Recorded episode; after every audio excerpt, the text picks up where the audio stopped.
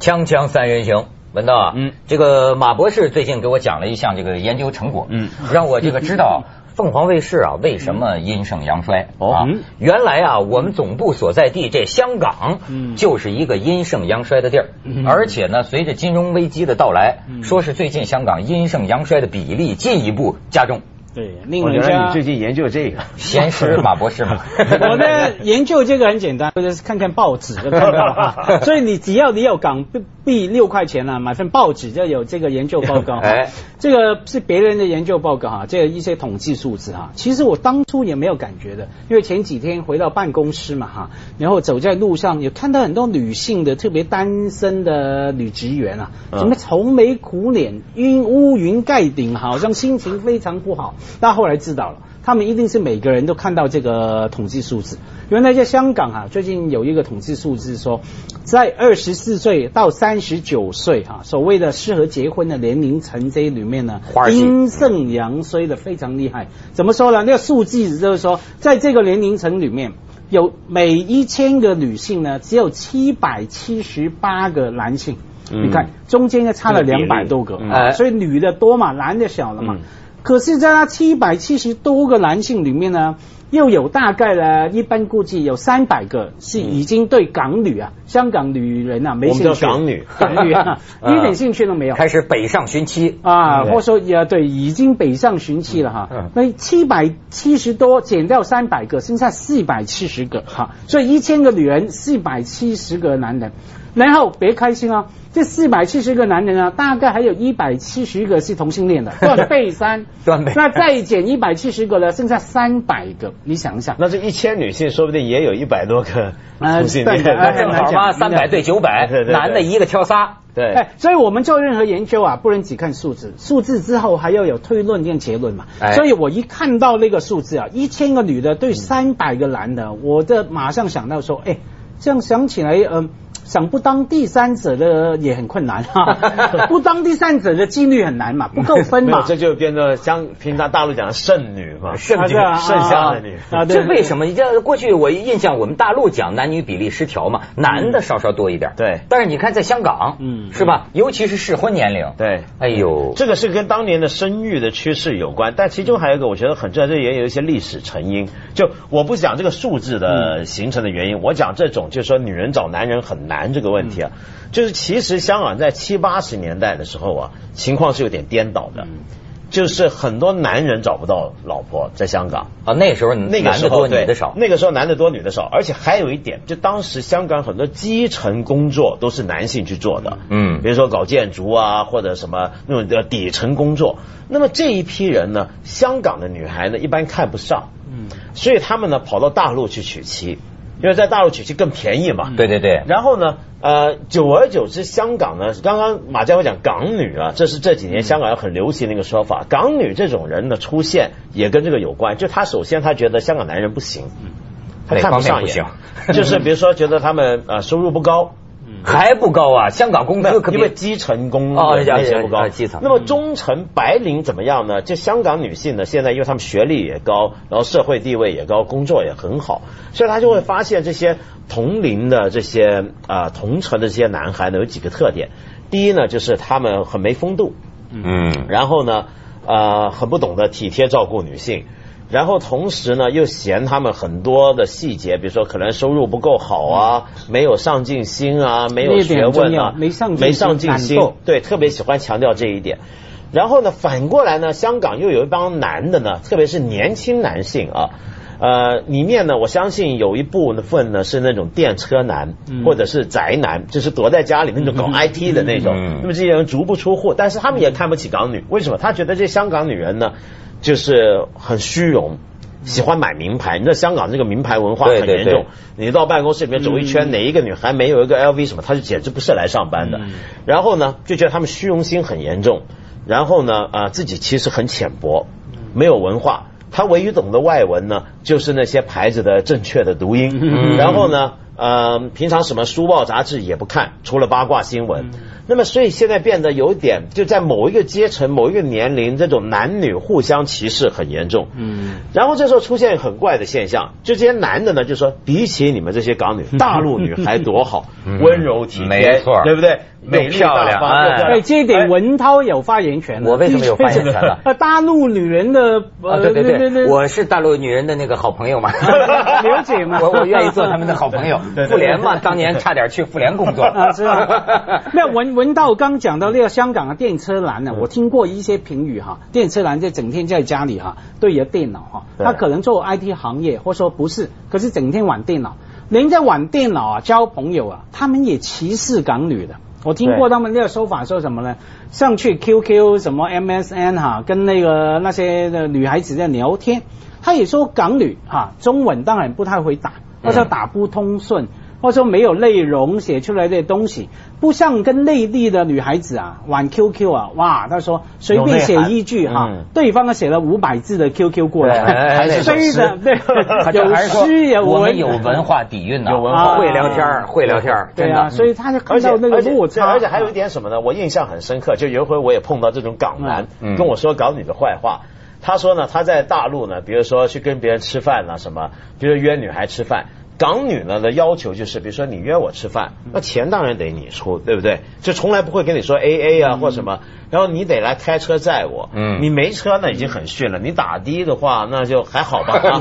但是呢，问题是在他比如说我一些朋友，就是内地，他约一些公司里的女同事吃饭啊，晚上什么，他会发现女同事要自个开车的话，他说你没车那我开你去，也觉得没什么。嗯，就因为大陆的男女平等的意识会比香港强。在某方面是吗？对某方面，比如说女性，她不会觉得我一定是，特别是工作女性白领，她不会觉得我一定，虽然我已经有收入了，但是我我我我不一定要还钱，还要靠男的，对不对？在香港不一样，香港就是一个白领女性，她觉得虽然我已经有自己的收入。但是最好呢，你那份还是给点我。就是我有车开，但我车最好摆在停车场不动。这是不是有点英国 gentleman 那个影响啊？觉得 ladies 总得是受请的。应该不会了，因为很多统计都说哈，香港的女性看起来很前卫、很现代哈，她们对于两性关系的观念是整个亚洲最保守、最固定的、最传统的。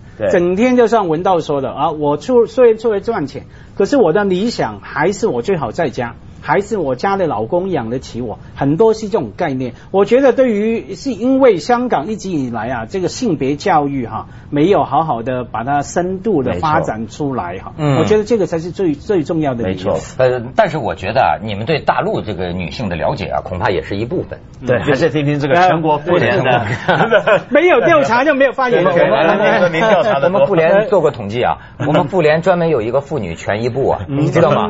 就是说呀，你你。你们看到的是白领有工作的，我我老实讲，就比如说像凤凰卫视女主持人这样的，当然了，这样的女人她自己的有收入是吧？呃，这个人格也健全，呃，当然人人人格都很健全啊，就是说，就是你明白吗？她是跟男人，我觉得是真平等，同等权利，对吧？当仁不让，或者说呃，这个比较有独立意识，这是一部分，这是大陆女性的一部分。你要知道，大陆很多妇女嘛。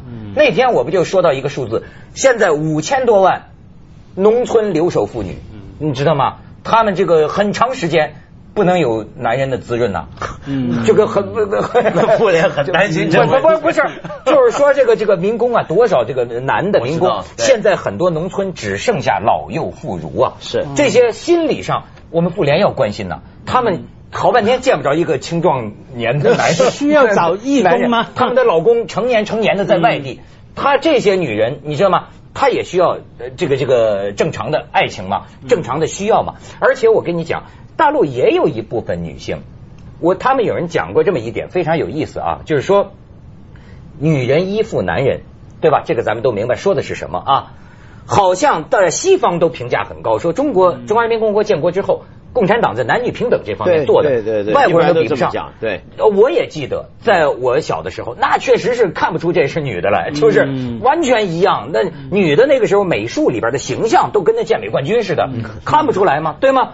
可是也有人说了，改革开放之后，这个钱的风一吹进来，你马现就在存在于呃，咱就说少部分妇女当中，这种依附的这种心理，一找就回来啊，很容易他就找回来了。啊，依附一个男人啊。你比如说，要不然说现在为什么大学生几百万大学生找不到工作，有相当一部分，呃，不说相当一小小小小一部分女大学生。不说，嗯呃，那就是说说女人靠嫁嘛，嗯，开始找不着工作就开始找老公征婚了。没有，我觉得这这背后的心理状况还是不一样。现在我看到哈，这些说哎找不到工作去找老公，或者说甚至想个办法来依附男人呢，很多是那个策略运用啊哈，策策略运用，我在这个时候需要这样的帮忙啊。可是，在香港，当你说依附男人的时候呢，往往是觉得我应该扮演这个传统的角色啊，本来就应该如此，天经地义哈，我就应该被你照顾，被你被你好好捧着哈。我觉得这个背后的心理状况很不不一样，因为你说那个大陆女大学生，这个他们现在征婚，对我来讲，他跟找工作。一回事儿，对，分别不大，生存策略，对不对？但香港这个就不是这样，就像家辉刚才讲那个情况，而且另一方面呢，港男呢，他们也有个想法，就是说你不是嫌我们不上进怎么样？他们就是往北上。啊，就出现刚刚说那个往北找老婆。但是港女也是这个想法，现在也有越来越多的港女北上，没错，因为港女呢就觉得呢，这个你们都很不上进，一看大陆的年轻小伙子都很有上进心，对不对？然后很奇怪，我发现一些港女在香港嫌这个男的这个那个，到了大陆之后，比如说明明他收入还是比那个男的高，嗯，但他就是说不怕了，这时候就他上进，有前途，哎，就等于买一个长期股一样。所以呢，我觉得这个配对很妙，就香港男女是互相瞧不起，但是都觉得大陆的很好。那干脆咱融合嘛，就融合嘛，融合嘛。我们大陆很多男士也想见识见识香港女性的风采嘛。锵锵三人行，广告之后见。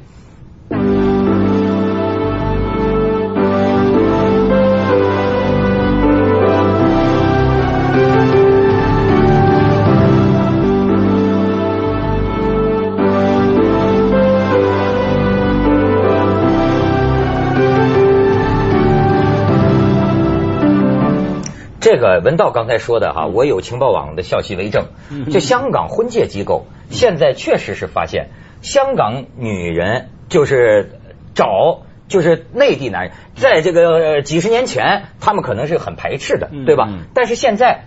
起码是就是越来越主动的说，哎，内地的、北京的、上海的、呃广州的，对吧？哎，我愿意找一个内地的男士，呃，跟他接触。对，而且呢，你发现这个挺有意思。有句话呀，叫“有缘千里来相会”。嗯，交朋友啊，往往你要是文化距离太远了，不见得能聊到一块儿。可是爱情这件事儿非常有意思，就是咱不能说香港找大陆男的就是异国文化 在一个国家啊，但是其实你知道吗？他谈起这个恋爱来啊。比较好玩，有些缺点呢，他不能原谅香港男人，但他能原谅一个北京男人，对。对吗？因为他想象他很多未知的，他觉得那是一个好玩。对，有些误会他就把它归咎为了文化差异，哎，美丽的误会。对，假如大家是香港人，他就不会这样想，对，一定要把那误会搞清楚。对，可是呢。假如跟一个北京的男人交往啊，他觉得啊没关系，因为我香港人，他是北京人啊，不了解。可是话说回来啊，数据的确显示，好像有两成到三成的香港女人啊，现在开始愿意北上哈。可是问题就来了，那你愿意北上，北方的人愿意要你吗？那那不一样了。香港男人北上啊，坦白讲，因为呃目前呢一直以来的男女这个权利关系。啊的情况呢？香港男人北上呢，他不介意很多，不介意找可能教育水平比较低，或者说来自农农村的女生，什么样男人的口味比较包容嘛？哎，就去哈，就就这样。可是女人呢，北上呢，她一定觉得说，希望挑一些条件比较好的，甚至可能放羊回来海归帮什么啊，啊，叫教育水平高的等等。问题是有这种条件的中国内地男子啊。他会爱你吗？为什么不爱你呢？我们刚也数落了很多港女的一些可能所谓的短处嘛哈。嗯。另外，在外形来说，很不幸啊，香港人大部分是广东人，啊，广东人是什么呢？特别香港的广东人呢，有一个说法是，其实是南洋这一系的种的啊，所以呢，基本上就是能讲得出，有人可以讲得很刻薄的哈，嗯，比方说腿有好像通常比北方的短了短了短了 六十公分的腿等等哈，这个话只能你们自己反思。对，那这这我我们 广东人内部矛盾，广你们广东人的内部矛盾。这个 这个这吃亏嘛，啊，吃亏一上去啊，不管从外形。到他的那个语言的掌握、文化的底蕴什么哈，所以不容易啊。然后因为大陆男人呢，内地男人他有好条件，他面对的那个那个可以选择度很高嘛。这个还真是我跟你说，男女两性择偶的这心理，我也有研究为证。最近我发现很多突破了以前的见解，你知道吗？就是一个德国哲哲学 不是哲学家，一个德国科学家主持的一项全球性的研究，发现。很多事情出乎我们想象，比如说他是研究男女两性。过去我们认为女人的这个性高潮好像比男人长啊，什么次数多，其实不是这样。就是他调查女人平均的这个性高潮短的很嘞，一点七秒。男人呢通常有十秒到二十秒。这么算起来，一个人从二十岁到六十岁，假如每周做一次的话，那么。嗯，男男人的总时长是多长？咱们就为了七个多小时活着，你知道吗？女人更惨了，女人就一个多小时。嗯，但是主要的不是这个，他说的是发现什么呢？呃，很多女性都表示一生中从来没有过这个性高潮。嗯，但是确实发现有文化差异，百分之七十接受调查的男人愿意跟比自己发生呃这个文化程度低的女性。呃，发生性关系，嗯，但是相反的，百分之七十的女人呢，她愿意跟比自己文化程度高的男人发生性关系，并且更容易满足，而且呢，特别有意思的就是说，这个文化教育，对，呃，女性受教育程度越高，她是问卷调查了，平均一生中感到性高潮的比例越少。嗯，反倒是受教育程度较低的女性当中，在性方面满足的比例啊还比较高。嗯，这让我想到了这个许许多多的事情。咱们先去一下广告，《锵锵三人行》广告之后见。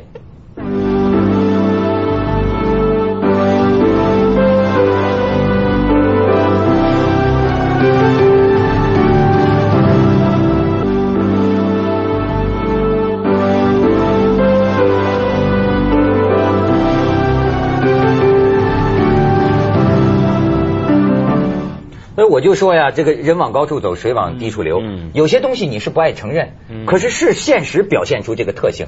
你比如说香港人说择偶北上吧，那你知道中国大陆的男人现在上哪儿啊？你像现在网上出来这帖子，时髦找越南新娘哦，你知道吗？那贴出来的照片两万块钱一个，说是台湾一样。王老五做相相亲团，嗯，到越南，到越南之后，哗家伙一下三百个越南姑娘让你挑。这妈妈桑不不不是不能叫妈妈，反正这是这个中介婚介所啊，这是婚婚婚婚介所，给你几项条件：第一，保证处女；第二，一年之内要是跑了赔你；第三是什么什么？反正娶回家之后，越南姑娘说又听话，还会做还会做那个好吃的，还有温柔和顺等等等等。但是我听着。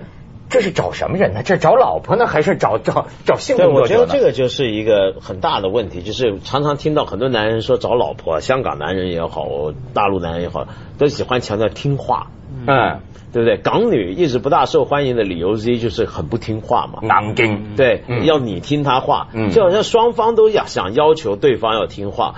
那么在男人这边看来呢，呃，可能香港很多港男受不了港女的地方，就是凭什么我一个男的要听你的话？你老要我听话，这很讨厌。但另一方面，就是男人要女人听话，这个心理我觉得也很阴暗嘛。我们脆弱嘛，我们脆弱。要听话可以有另外一个要求啊。我觉得在香港哈，很多说港女哈，要求港女听话，很多香港男人其实也不一定要求港女听话哈，是只是要求港女。讲道理，讲理哈，他连讲理都做做不到了。我们看到一般很多啊，呃，调查访问都说，呃，港女不是说不听话，而是说她不讲道理，他甚至明知道自己这样讲是不讲道理的哈。我要你，你可能一个月有一万块收入，我希望你用八千块来买个钱包给我哈。他有这样的要求哈，然后你说的他他。根本不跟你讲道理，所以为了爱情嘛，为了要证明你的爱情。这江江江河博士不好意思打听一下，嗯，咱们这个贵贵嫂子是港女吗？还是台女？不是，台女台女台女不一样，而且大不相，而且而且一级了啊，台女还是有分等级分等的，还有分等级了，一品台女啊，一品台女，你把个人扯进来，我就讲不下去了。轮到你，我我只能讲二品粤女。可是这里面还出现一个问题，就是说香港人怎么看大陆啊？我觉得情况变化很大。就像讲港女，港女给人的印象是很势利眼或怎么样。我记得我有些女朋友，她们十几年前去大陆工作，或者最近几年开始去大陆工作，一开始呢，她们来往的圈子呢，还是一些在上海或在北京的老外圈子啊。他们很容易在那认识一些老外或怎么样，或者他哦，隐隐让我觉得他觉得他的目标在那儿。但是后来慢慢这几年开始变了，就他开始觉得一些呃大陆男性是非常好的。很能接受，甚至比老外更好。嗯，为什么老外来到中国呢？常常给人一种印象不大好，就觉得他好像要来神奇的东方烈焰一把。对对对，反正华而不实，狮皇啊什么的那种。对 对，但是呃，大陆男性反而他们觉得有些挺踏实的，或怎么样。嗯，这整个观念在变。就我看起来真的很大。从八十年代香港还在耻笑大陆，说什么阿灿啊、表姐你好也啊，说这些，到了现在达到这个程度，我觉得很不一样，甚至。有时候你会觉得香港人开始面对大陆是那种自卑感啊，哎呀，这都出来了。我现在跟有些香港朋友接触，我怎么发现他们甚至有一种自贬的意识了，甚至是骂这个香港政府，说这个说这个什么，哎，这个中央政府应该管管我们嘛，对吗？就是他会有这么一种想法，就觉得好像现在机会在大陆。挣钱在大陆，什么女人也在大陆，什么男的也在大陆，他们香港应该雄起一下，我觉得。这个我们也是同样道理嘛，不愿意承认的事实啊，也的确是事实啊。现在讲整个经济、整个文化、整个整个自信心哈，也的确是好像香港在每一方面越来越吃亏了嘛。所以这种自卑感是完全可以可以理解的。问题是怎么样把里面香港好的东西再用出来，这个要大家努力。对，你看你们就是。接下来为您播出《走向二零一零》。其实不错，我觉得香港的女孩子挺独立，她是有一种自尊心很强。哎，我觉得。